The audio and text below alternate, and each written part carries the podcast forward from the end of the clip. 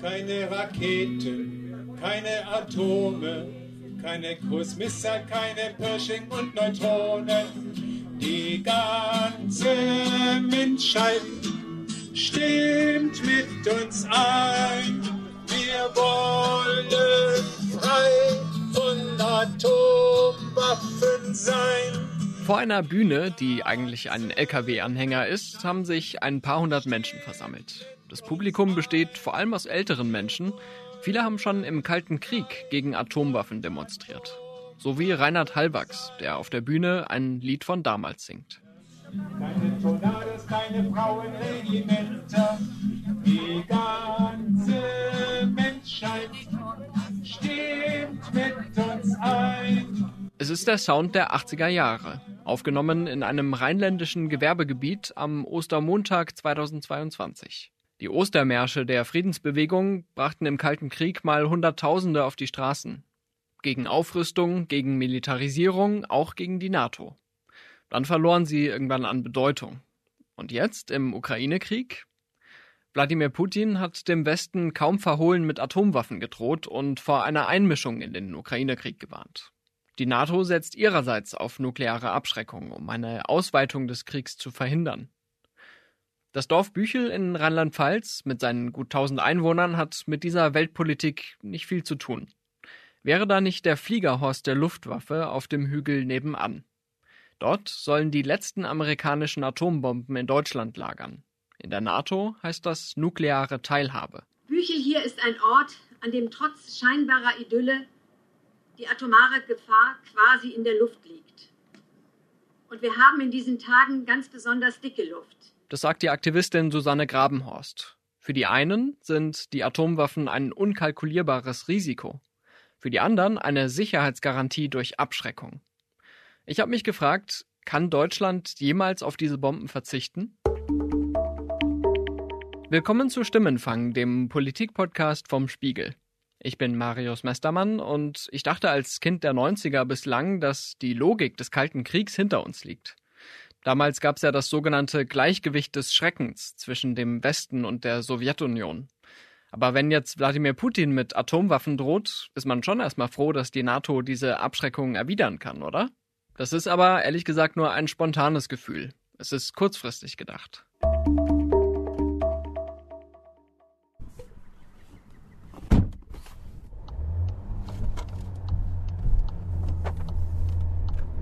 Bin jetzt auf dem Weg von Koblenz nach Büchel in Rheinland-Pfalz. Das ist mit dem Auto so eine gute halbe Stunde. Und heute Mittag ist in Büchel ein Ostermarsch geplant. Ich habe jetzt nicht unbedingt einen Grund, sich das anzuschauen, wäre nicht in direkter Nachbarschaft der Fliegerhorst Büchel, also ein Standort der Bundeswehr, der Luftwaffe. Da ist nämlich das taktische Luftwaffengeschwader 33 angesiedelt. Und das hat, so wird zumindest seit vielen Jahren gemutmaßt, die explizite Funktion im Ernstfall amerikanischer Atombomben abzuwerfen. Das heißt, da gibt es deutsche Tornado-Flugzeuge mit deutschen Piloten. Und an diesem Standort unterirdisch werden aber amerikanische Atomwaffen gelagert, die Vermutungen äh, gehen da so in Richtung 20 Stück. Und die werden tatsächlich auch von amerikanischen Soldaten gewartet. Also da gibt es eine ziemliche Geheimhaltung, was das angeht. Ankunft im Gewerbegebiet Büchel. Eigentlich hätte ich gerne auch den Fliegerhorst besucht und habe deshalb beim taktischen Luftwaffengeschwader 33 angefragt. Da hat man mich aber nur ans Bundesverteidigungsministerium verwiesen und da wiederum kam von einem Sprecher eine zügige Abfuhr. Die E-Mail klingt so. Die Informationspolitik der Bundesregierung hinsichtlich der nuklearen Teilhabe richtet sich aus Sicherheitsgründen an den Geheimhaltungsregeln des Bündnisses aus. Zu Details der nuklearen Teilhabe werden daher keine Angaben gemacht. Aus diesem Grunde sehe ich auch keine Möglichkeit für einen Besuch im Verband. Also muss ich draußen bleiben. Die Militärbasis in Büchel ist doppelt eingezäunt und mit NATO-Draht verstärkt. Am äußeren Zaun hängen Schilder, auf denen vor Schusswaffengebrauch gewarnt wird. Dahinter fahren Soldaten in Schrittgeschwindigkeit Patrouille. Der Montag ist ein warmer, sonniger Frühlingstag in der Eifel. Rund um Büchel blühen die Felder, der einzige Lärm kommt von der Hauptstraße. Normalerweise hört man hier Kampfflugzeuge starten und landen, aber am Ostermontag ist es ziemlich idyllisch und ruhig. In einer Nebenstraße von Büchel treffe ich einen jungen Mann. Er ist verkatert und will nicht aufgenommen werden, aber er nimmt mich mit zu einer Gaststätte um die Ecke. Auf der Terrasse treffe ich die Mitglieder des Junggesellenvereins Büchel. Auf dem Tisch vor ihnen stehen ein paar angebrochene Biergläser. Die Männer finden den Fliegerhorst in der Nähe sehr wichtig. Er hat laut Bundeswehr 2000 militärische und zivile Angehörige. Ja, er ist halt ein Riesenarbeitgeber in der Region. Deswegen sind eigentlich die Leute, die auch hier aus Büchel kommen, halt sehr froh, dass der da ist. Und ähm, da hat auch keiner Problem damit. Also. Es gibt ja jetzt heute diese kleine Gruppe, es werden ein paar hundert Leute sein, die sich dann da versammeln zur Friedensdemo. Wie wirkt es auf Sie? Naja, ich meine, wenn die da friedlich demonstrieren und halt äh, nicht die Arbeit und die Leute da behindern, was sie ja öfter machen mit ihren Betonieraktionen vor dem Haupttor oder sowas, dann finde ich das in Ordnung. Aber wenn die halt da wirklich äh, den Betrieb behindern, finde ich das halt nicht sonderlich gut. Äh, meine Eltern kamen durch die Bundeswehr hoch, weil der Papa hier gearbeitet hat und so. Ne? Also, wie, wie der Stefan hat gesagt, ist halt ein Riesenarbeitgeber. Ne? Und das Schlimme ist ja, dass nicht nur die Bundeswehrleute bei der Arbeit behindert werden, sondern auch alle anderen. Ne? Wenn wir zur Arbeit fahren wollen und die blockieren dann die Straßen und so, dann kommt man halt morgens zu spät zur Arbeit und so, das ist halt einfach Mist. Wie wirkt sich das denn sonst aus, dass dieser Fliegerhorst hier direkt in der Nähe ist? Gibt es da einem Ort, ähm, sind die sehr präsent, die Soldaten, oder? Nee, gar nicht. Ja, also die kriegt man eigentlich gar nicht mit. Man hört halt ein bisschen die Flugzeuge, aber da gewöhnt man sich halt dran. Ne? Das ist wie, wie Straßenverkehr. Also sind Sie auch dafür, dass das beibehalten wird? Weil es gibt ja zum Beispiel gerade die Diskussion, dass Deutschland äh, neue Flugzeuge anschafft, neue äh, Bomber, die dann auch diese mutmaßlichen Atomwaffen transportieren sollen. Äh, da wären Sie auch dafür, dass das so bleibt? Ja, ist ja die Frage, ob die Bomben überhaupt da sind. Das weiß ja keiner. Ja. Ne? Aber das ist so ein bisschen das offene Geheimnis. Ne? Also alle mutmaßen es, aber genau. Ja, mein Gott, sollen sie neue Flieger kaufen. Wenn das Geld dafür da ist, sollen sie es machen. Dann macht die Runde weiter mit Frühshoppen. Im Fliegerhorst freut man sich über die geplante Anschaffung der neuen atomwaffenfähigen Kampfjets. Oberst Thomas Schneider sagte im März in einem Video der Rheinzeitung, ja, für den Standard und natürlich für die Luftwaffe heute ein ausgesprochen erfolgreicher Tag. Eine lang herbeigesehnte politische Entscheidung wurde heute äh, verkündet. Wir sind froh und stolz darauf, dass wir wissen, wie es am Standort weitergeht, dass wir den doch in die Tage gekommenen Tornado früher oder später ablösen und äh, mit der Zuführung von 35 äh, Luftfahrzeugen des Typs F-35 ab 2026 bzw. 2027 hier am Standort rechnen dürfen. Tatsächlich kam die Verkündung der neuen Kampfjets ziemlich plötzlich. Über Jahre hatte sich die SPD in der Bundesregierung dagegen gesträubt, die nukleare Teilhabe mit Hilfe dieser neuen Flugzeuge zu verlängern. 2020 forderte Rolf Mützenich, die Atomwaffen ganz aus Deutschland abzuziehen. Die damalige Verteidigungsministerin Annegret Kramp-Karrenbauer warf ihm daraufhin vor, Deutschlands Sicherheit zu schwächen. Aber zurück ins Büchler Dorfleben. Drinnen in der Gaststätte sitzen ein paar ältere Männer an der Bar. Auch mit Bier. Sie sind redselig, aber sie wollen nicht aufgenommen werden. Auch von ihnen höre ich, dass der Fliegerhorst für die Region sehr wichtig sei. Einer der Männer sagt aber auch, dass er sich durchaus Sorgen mache wegen der mutmaßlichen Stationierung der Atomwaffen. Von Angst will hier aber keiner sprechen. Ansonsten ist Büchel an diesem Montagmittag fast leergefegt. Der Bäcker hat zu, der Dönerverkäufer will nichts sagen. Beim Italiener am Ortsausgang treffe ich ein gesprächsbereites Ehepaar. Gerd und Martina Schinkel sitzen draußen auf der Terrasse. Ich komme nicht aus der Gegend, wir kommen aus Köln. Okay, und dann sind Sie heute extra angereist für den Ostermarsch. Ja. Sind Sie schon länger in der Friedensbewegung aktiv?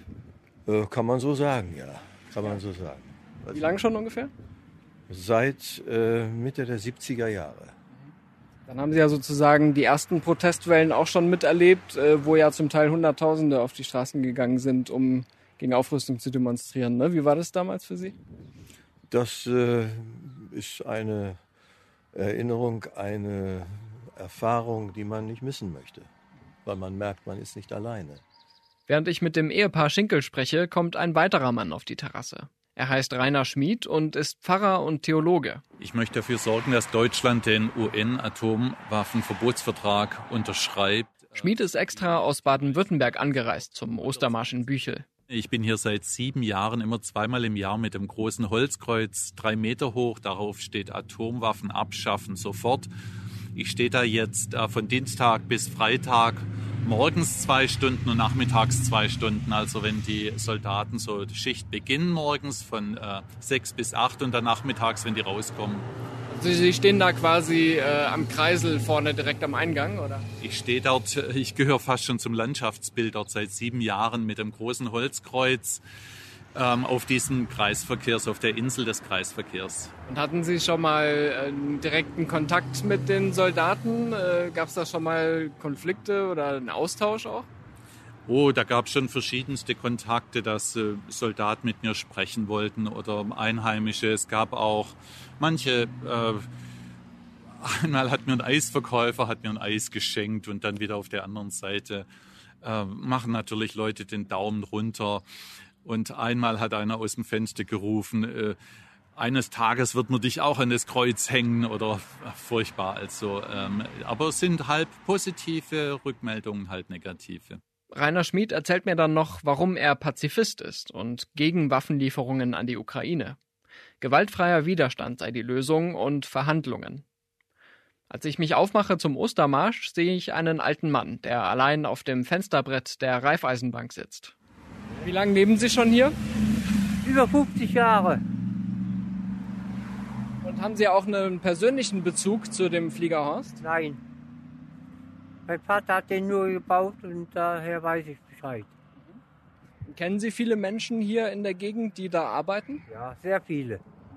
Wenn, wenn der Fliegerhaus zugemacht wird, haben wir überhaupt nichts hier. Keine Arbeit, gar nichts. Machen Sie sich dann manchmal auch Gedanken. Hallo. Machen Sie sich manchmal auch Gedanken darüber, dass der Fliegerhorst vielleicht ein militärisches Ziel sein könnte, weil äh, da ja mutmaßlich die Atomwaffen lagern? Das ist egal, ob jetzt der Bombe fällt oder woanders. Tot ist tot. Ja, ist so. Ja, da ist was Ja, dran. da ist das. Da geht es ganz schnell. Und was, was beschäftigt Sie sonst so hier in Büchel? Was ist, sind so die großen Themen? Ja, sonst gar nichts hier. Normal ist gar nichts hier. Für uns da. Was halten Sie denn davon, dass jetzt Leute da demonstrieren gegen Das die sind- Waffen? Das sind Idioten, sind das. Ganz große Idioten. Ne? Wenn die wissen, was da alles abhängen täte, dann täten die ja das gar nichts machen. Kurz darauf bin ich zurück im Gewerbegebiet von Büchel. In Wahrheit sind es nur ein paar Lagerhallen. Dort sitzt Elke Koller hinter ihrem Infostand.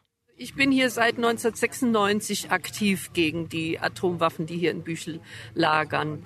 96 habe ich nämlich erst erfahren, dass ich also an so einem gefährdeten Wohnort lebe, also drei Kilometer Luftlinie von den US-Atomwaffen entfernt.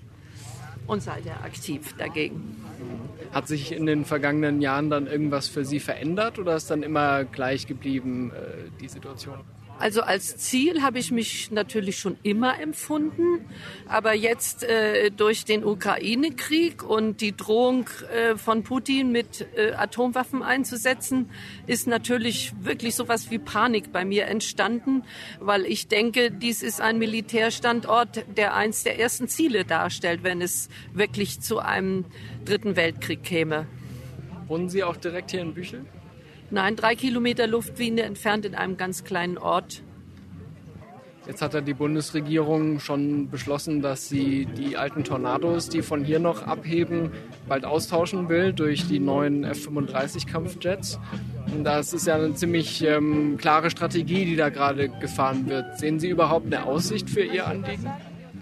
Ja, also das hat mich natürlich total erschreckt, denn gerade jetzt durch den Ukraine-Krieg hat sich doch eigentlich gezeigt, dass dieses Momentum der nuklearen Abschreckung, dass man mit dem durch den Besitz von Atomwaffen Krieg verhindern könnte, das hat sich doch jetzt gerade ad acta gelegt. Das hat doch gerade jetzt gezeigt, dass die Atomwaffen uns nicht wirklich schützen, sondern dass es trotzdem zu diesem Krieg gekommen ist.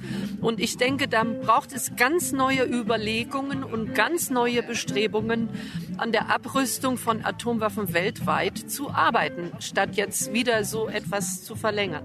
Stimmt das? Zeigt der Ukraine-Krieg, dass nukleare Abschreckung gescheitert ist? Wir sehen in diesem Krieg, dass nukleare Abschreckung in zwei Richtungen tatsächlich funktioniert hat. Das ist Claudia Major. Sie leitet die Forschungsgruppe Sicherheitspolitik bei der Stiftung Wissenschaft und Politik, kurz SWP. Sie hat funktioniert für die NATO, weil die NATO-Staaten, das NATO-Territorium, unter dem nuklearen Schirm bislang nicht angegriffen worden ist. Das heißt, Abschreckung funktioniert bislang.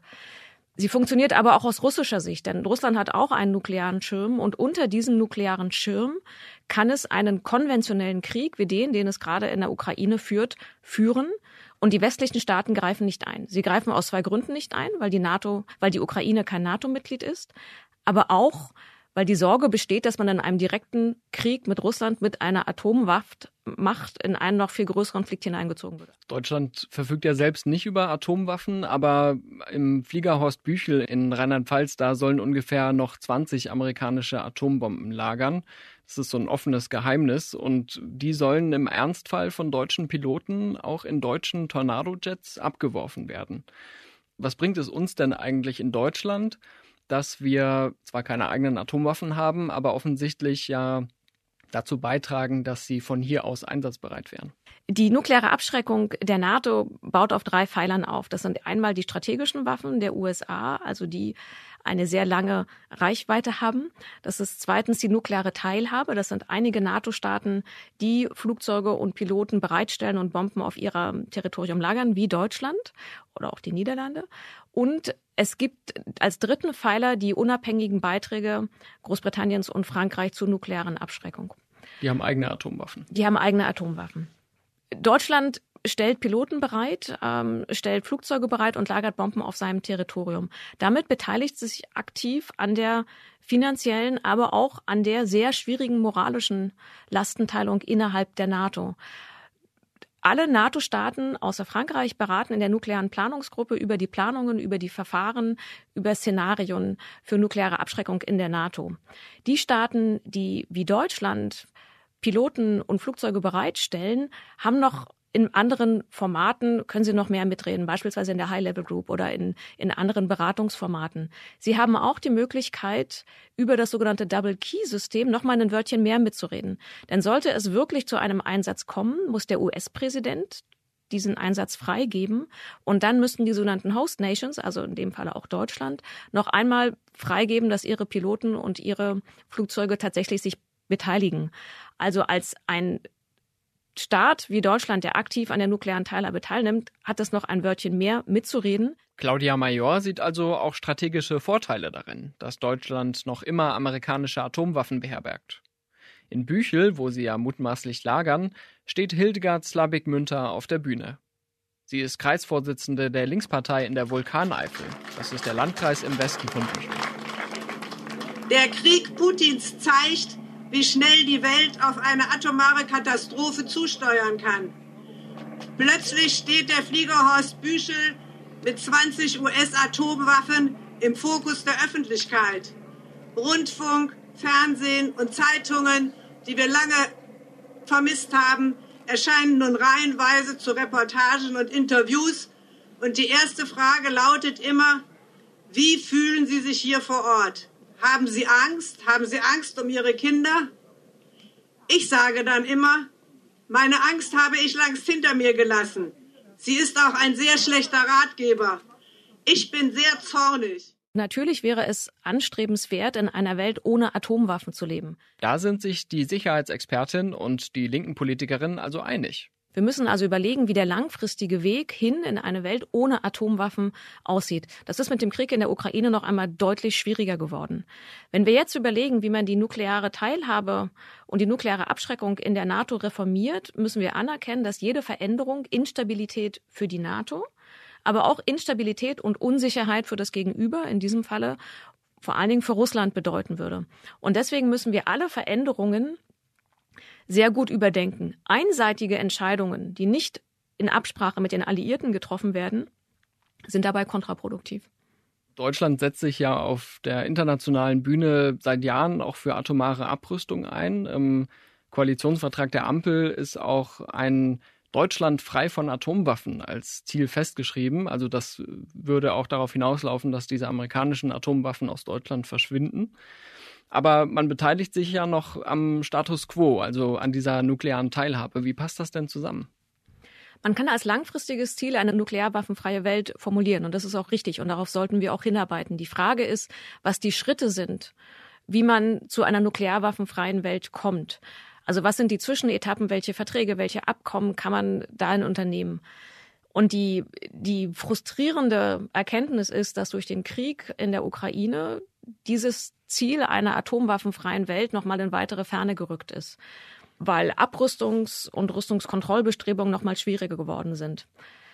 Das liegt zum einen daran, dass das Vertrauen in den Wert von Nukleardoktrinen, die eigentlich Transparenz und Berechenbarkeit geben sollen, nochmal gesunken ist, nachdem man das sehr verantwortungslose nukleare Drohnen Russlands in den letzten Wochen gesehen hat. In der Friedensbewegung gibt es hingegen Leute, die dem Westen eine Mitschuld an der Eskalation zuschieben wollen. Als der Ostermarsch in Büchel loszieht, entlang der Zäune zum Haupteingang des Fliegerhorsts, treffe ich Bianca Steimle. Sie hat vergangenes Jahr für den Bundestag kandidiert, allerdings ohne Erfolg, und trägt eine große Fahne der Linkspartei. Ich frage sie, ob Deutschland aus ihrer Sicht die nukleare Abschreckung braucht. Das ist äh, die Frage, ob wir Deutschland das als Abschreckung haben. Im Prinzip, glaube ich, haben wir das nicht selbstbestimmt äh, ähm, ähm, gemacht, sondern im Prinzip haben wir ja noch eine Besatzung durch die USA aus langjähriger Geschichte her und daher rührt das auch mit Verträgen und mit Wirtschaftshandlungen und sage ich mal mit dem NATO-Bündnis. Aber Sie wollen jetzt nicht sagen, dass, die, dass Deutschland heute noch von den USA besetzt wird? Äh, nein, das äh, darf man ja so in der Öffentlichkeit nicht äußern. Na, dürfen Sie schon. Ich finde, ja, die Frage ist nur, warum. Aber genau, deswegen mache ich das nicht, weil dann sage ich jetzt mal, ähm, nee, also wir haben aber noch, sage ich mal, Militär, US-Militär hier in Deutschland. Mhm. Und das wird natürlich auch von unserem deutschen Militär mit unterstützt. Man sieht ja, das ist ja eine deutsche Militär hier, eine Basis hier Büchel. Und äh, da werden aber dann, sage ich mal, USA-Materialien gelagert. Mhm. Und äh, da ist, das ist natürlich schon schwierig dann zu sagen, ähm, ja, Deutschland hat das alles in der Hand. Nach ein paar Minuten mischt sich Steimles Begleiter Joachim Kuhlmann in das Gespräch ein. Er war früher auch Mitglied der Linken. Menschen Aber es eben sind, getötet werden. Äh, es sind solche Presseorgane wie Ihres, die dafür gesorgt haben, dass man in Deutschland nichts über die Verbrechen der ukrainischen Streitkräfte und ihrer Hilfskräfte erfährt. Das stimmt ja nicht. Es wird ja darüber berichtet, dass die Ukraine zum Beispiel die Vorwürfe prüft, dass es solche Kriegsverbrechen gegeben haben soll, genauso wie ja die mutmaßlichen Kriegsverbrechen durch russische Soldaten geprüft werden. Ja, aber diese Kriegsverbrechen, die, die begangen worden sind, werden grundsätzlich nur Russland in die Schuhe geschoben. Nee, das stimmt ja nicht. Also jetzt also gerade angesichts dieses Angriffskrieges liegt es ja vielleicht nahe, dass man sich darauf konzentriert, aber es gab ja Berichte darüber. Auch beim Spiegel. Entschuldigung. Also, äh, wenn Sie sich angeschaut haben, was in Butscha passiert ist, dann ist ja die, das Narrativ, dass das ein russischer Mord gewesen ist, eigentlich kaum haltbar. Na, da gibt es sehr viele Anzeichen sehr für, die auch von unabhängigen die, Fachleuten. Diese äh, unabhängigen Fachleute sind keine unabhängigen Fachleute, sondern das sind bestellte Fachleute. Wladimir Putin freut sich vermutlich, dass es Menschen in der deutschen Friedensbewegung gibt, die die Verschwörungserzählungen des Kreml teilen. Ich verlinke zum Ausgleich mal ein paar Fakten in der Beschreibung dieser Folge. Als der Ostermarsch am Haupttor des Fliegerhorsts angekommen ist, spreche ich eine andere Demonstrantin auf die Putin-Versteher an. Sie heißt Miriam Stracke. Ja, ist sicherlich ein Problem in der Friedensbewegung, auch ich sag mal in dieser alten Friedensbewegung. Ähm, man wird sehen, was sich äh, jetzt noch so aus eben dem Entsetzen auch über den Angriffskrieg ähm, gegen die Ukraine entwickelt. Also ähm, ich glaube und hoffe auch eigentlich, dass von den Putin-Verstehern, dass da einige weniger geworden sind, weil also wir sehen ja, was passiert in den Gebieten, wo Russland die Oberhand gewinnt und sich auch teilweise wieder zurückgezogen hat. Ähm, so, ich kann absolut nachvollziehen, dass Kapitulation für die Ukraine überhaupt keine Option ist. Der Krieg sorgt nicht nur in der Friedensbewegung für Konflikte, sondern auch bei den Grünen. Auf Bundesebene fordern Annalena Baerbock oder Toni Hofreiter schwere Waffen für die Ukraine. In Büchel treffe ich Claudia Laux, die eine große Fahne der Grünen trägt. Auch sie hat vergangenes Jahr für den Bundestag kandidiert, aber ohne Erfolg. Ich gehöre nicht zu denjenigen, die jetzt aus Protest austreten. Ich möchte aus dem Inneren heraus, dass unsere Gründungsziele, wozu Frieden ganz oben steht, ja, dass, dass wir uns dazu bekennen und wieder also wir sind keine ewig gestrigen. Wir werden angefeindet jetzt dafür, auch innerhalb der Partei, dass wir noch an solchen alten Idealen festhalten. Nein, es sind ganz moderne Ideale. Hier in Büschel die 20 Atomraketen. Wenn der rote Knopf gedrückt wird von Putin, wir drücken zurück. Wir sind mitten im Atomkrieg. Davor haben wir Angst. Claudia Laux ist nicht die einzige aktive Grüne, die in Büchel gegen Atomwaffen demonstriert. Mit ihr ist Ernst Christoph Stolper unterwegs. Ich bin bei den Grünen und war viele Jahre Abteilungsleiter im Umweltministerium Nordrhein-Westfalen und danach Staatssekretär im Wirtschaftsministerium in Rheinland-Pfalz. Auch Stolper sieht seine Partei auf einem falschen Weg, will aber ebenfalls nicht austreten. Jetzt seit über 35 Jahren Mitglied bei den Grünen und äh, ich äh, werde innerhalb der Partei dafür eintreten, dass wir uns mehr mit äh, Entspannungspolitik, mehr mit friedlichen Konfliktlösungsmechanismen und insgesamt wieder mehr mit internationaler Politik beschäftigen. Äh, das scheint mir dringend notwendig. Mhm.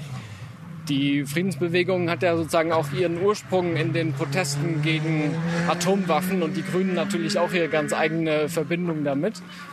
Jetzt in der Bundesregierung äh, sind die Grünen aber auch drauf und dran, die nukleare Teilhabe fortzuschreiben. Wie wirkt das denn auf Sie? Also ich selber komme aus der Friedensbewegung, die sich vor allen Dingen mit atomarer Rüstung, Abrüstung und mit dem Gleichgewicht des Schreckens beschäftigt hat.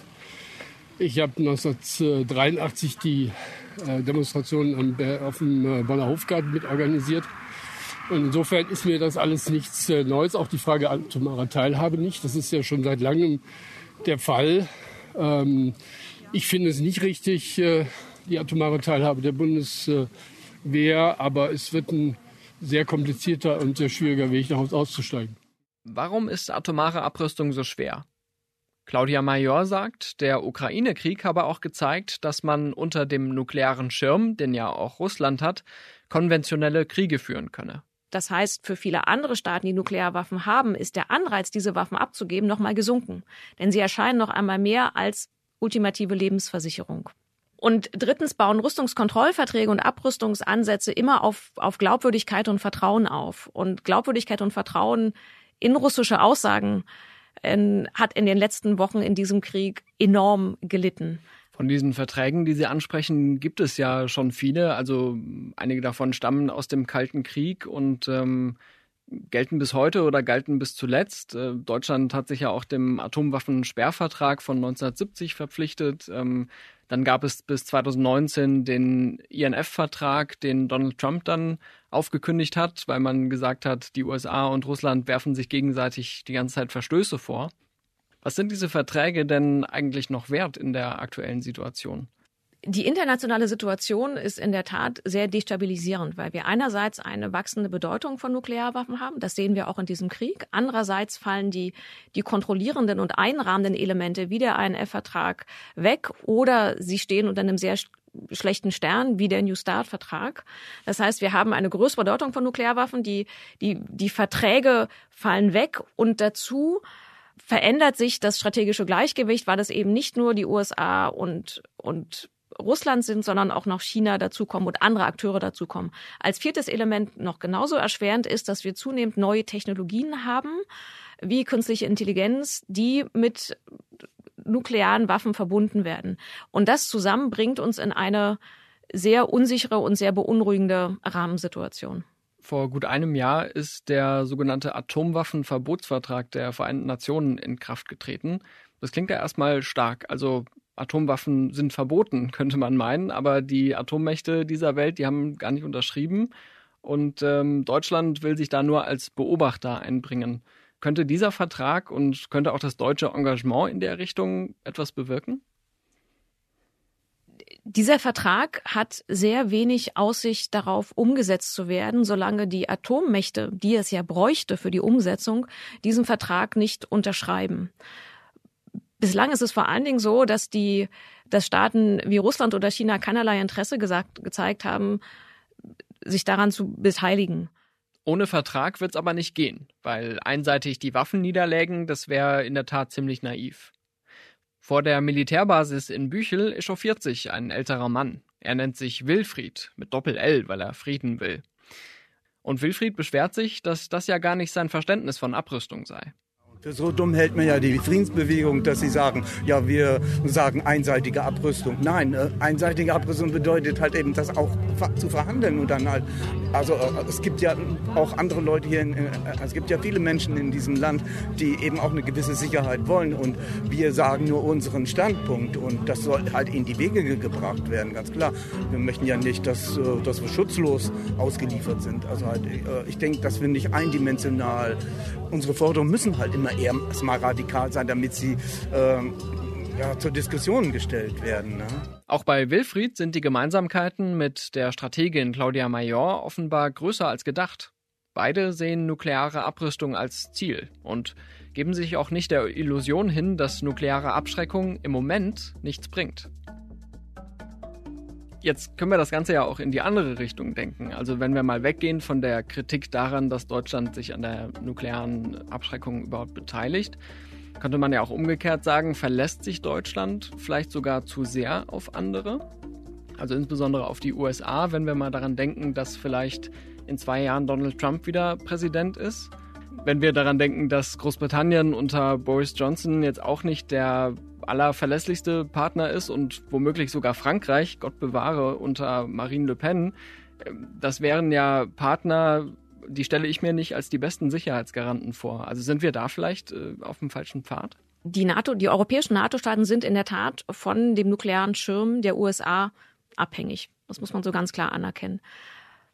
Und langfristig stellt sich die Frage, ob die USA immer diesen Schirm bereitstellen werden und immer dieses, dieses Konstrukt, was wir jetzt mit der nuklearen Teilhabe, mit den strategischen Waffen der USA und den Beiträgen Frankreichs und Großbritanniens, ob das immer funktionieren wird. Deshalb muss man langfristig sehr wohl in Szenarien denken und überlegen, wie sich die nukleare Abschreckung langfristig sichern lässt oder durch etwas anderes ersetzen lässt. Es gibt immer wieder Überlegungen über einen europäischen Schirm, aber es ist nochmal, mir ist es wichtig, darauf hinzuweisen, dass jegliche Veränderung in der aktuellen, der aktuellen Konstellation zu Instabilität und zu Unsicherheit, nicht nur innerhalb der NATO, sondern auch für das Gegenüber, also für Russland führen würde. Jetzt stelle ich mir als Laie das relativ schwierig vor, während der Ukraine-Krieg noch läuft, mit Russland über eine nukleare Abrüstung zu verhandeln. Also wäre dann der Zeitpunkt für so eine Abrüstungsbewegung erst gekommen, wenn der Ukraine-Krieg vorbei ist? Also die Konsultationen zwischen den USA und Russland sind im März erstmal angehalten worden, aufgrund des Ukraine-Krieges. Und es ist nicht klar, wann das, wann das weitergehen wird. Ähm, es gibt dazu die Sorge, dass dieser Krieg eine mögliche konventionelle Schwäche Russlands zeigen oder mit sich bringen wird und dass es dazu führen könnte, dass Russland noch mehr Wert auf die nukleare Abschreckung legt. Damit sind die Zeichen für wirkungsvolle Gespräche leider sehr schlecht. Wir müssen trotzdem uns immer noch daran erinnern, dass die alte Hamel-Formel, das ist ein Bericht aus den 60er Jahren der NATO, immer noch zählt, dass Sicherheit in Europa das Zusammenspiel von Abschreckung und Verteidigung einerseits und Dialog andererseits ist. Wenn wir uns nur einseitig auf Abschreckung und Verteidigung konzentrieren, dann kann das schnell eskalatorisch wirken. Wenn es wir uns nur auf Dialog konzentrieren würden, wäre das angesichts eines Gegners, der bereit ist, Krieg zu führen, leichtsinnig. Das ist ein guter Punkt, den Sie ansprechen. Ich bin ein Kind der 90er und äh, ich bin quasi in dem mit dem Gedanken aufgewachsen, dass ja auch dieses Gleichgewicht des Schreckens, was es im Kalten Krieg gab, äh, ein Prinzip der Vergangenheit ist, dass man atomare Abschreckung nicht mehr wirklich braucht, dass man sich irgendwie in die Zukunft bewegt, wo das alles weniger eine Rolle spielt. Müssen wir uns damit abfinden, dass das einfach äh, nicht realistisch ist? Also dass auch letztendlich pazifistische Ideen, wie sie ja zum Beispiel von der Friedensbewegung äh, jetzt gerade wieder verbreitet werden, ja, eine Art von Träumerei sind? Frieden ist keine Träumerei. Frieden ist etwas, auf was wir auf jeden Fall hinarbeiten müssen. Wir müssen uns aber die sicherheitspolitischen Rahmenbedingungen ansehen. Wir müssen dann eher überlegen, wie können die nächsten Schritte aussehen, um von der aktuellen Konfliktordnung wieder hin zu einer entspannteren Sicherheitsordnung überzugehen. Das setzt zu weiten Teilen aber auch gemeinsame Vorstellungen oder Wertvorstellungen voraus, die wir mit Russland gerade nicht haben. In Büchel ziehen die Protestierenden am späten Montagnachmittag wieder ab. Viele von ihnen werden mit Sicherheit auch nächstes Jahr wiederkommen, zum Teil von weit her. Und wenn es nach der Bundesregierung geht, dann wird es in Büchel noch lange etwas geben, wogegen die Menschen demonstrieren können.